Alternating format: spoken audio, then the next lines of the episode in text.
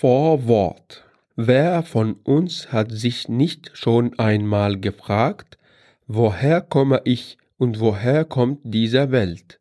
Warum bin ich hier? Und wohin werde ich gehen?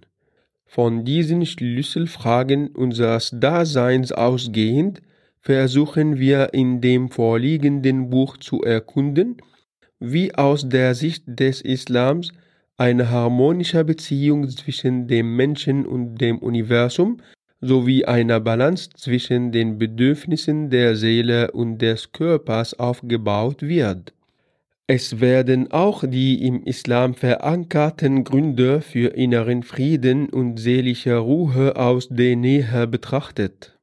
In diesem Buch geht es nicht um einen Crashkurs zum Islam, wie es sie bereits mannigfaltig gibt, sondern hier soll dem Leser ein tiefgründiger Einblick in Struktur und Argumentationsweise des Islams ermöglicht werden, wobei sich das Augenmerk vor allem auf das Warum als auf das Wie richtet. Im Vergleich zu den mir bekannten Büchern sind die in diesem Werk erfassten Informationen in Tiefgründigkeit und Umfang in keinem bereits veröffentlichten Buch in deutscher Sprache zu finden. Dieses Werk ist das Ergebnis eines vertieften Einblicks in den Islam, der durch ein 17-jähriges Studium der Islamwissenschaft bei über 72 Gelehrten aufgebaut wurde. Die im Folgenden vorgenommene Kurzbeschreibung der einzelnen Kapitel repräsentiert nur einen Teil der behandelten Themengebiete und dient dazu, einen ersten Eindruck zu vermitteln.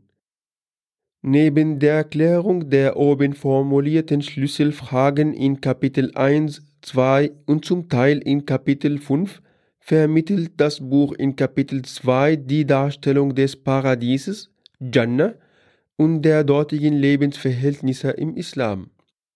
In Kapitel 3 soll beleuchtet werden, was für ein Mensch Muhammad war und wie sein Verhalten gegenüber Kinder, Frauen und Nichtmuslimen aussah.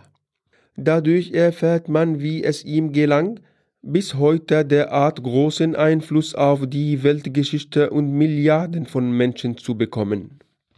Kapitel 4 beschäftigt sich mit der Frage, was der Koran ist und wie er mehr als 1400 Jahre in jedem einzelnen Exemplar identisch bis auf den letzten Buchstaben erhalten bleiben konnte. Wie der Islam zu brisanten Themen wie Sex, Sünde und Gewalt steht, aber auch wie sich Alter und Tod erklären, darüber gibt das Kapitel 5 Aufschluss. Genauso darüber, warum Gott Ungerechtigkeit und Schmerz zulässt, wenn er gleichzeitig als barmherzig und gerecht gilt. Hier entdecken wir auch die tiefere Bedeutung der Gebete im Islam und erfahren unter anderem die Gründe für ihre zeitlichen Verschiebungen. Im letzten und sechsten Kapitel werden Themen aufgegriffen und diskutiert, die derzeit in den Medien das Bild vom Islam dominieren. Sie werden ausführlich besprochen und dazu eindeutige in Koran, Sunna, zwischen Klammern vom Propheten überlieferte Bräuche und Scharia, zwischen Klammern islamisches Gesetz, anzutreffender Stellungnahmen bezogen, sowie auch ihre tatsächliche Handhabung in der Praxis genauer betrachtet wird. Hierbei handelt es sich zuerst um die Stellung der Frau im Islam und in der islamischen Gesellschaft, gefolgt von dem Verhältnis zwischen Freiheit, Zivilisierung und dem Islam als Staatssystem. Ebenso wird die Positionierung des Islams gegenüber anderen Religionen und der Umgang der Muslime mit religiösen Minderheiten im Laufe der Geschichte beschrieben.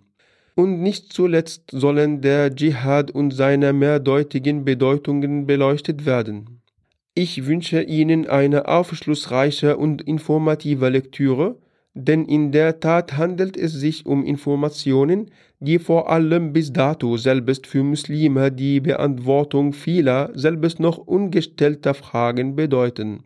Ahmed Mahmoud Himaya Wenn du dich auf mehrere Folgen pro Woche freust und an unserer Gesellschaft teilnehmen möchtest, bist du herzlich willkommen auf unserer Webseite auf Patreon.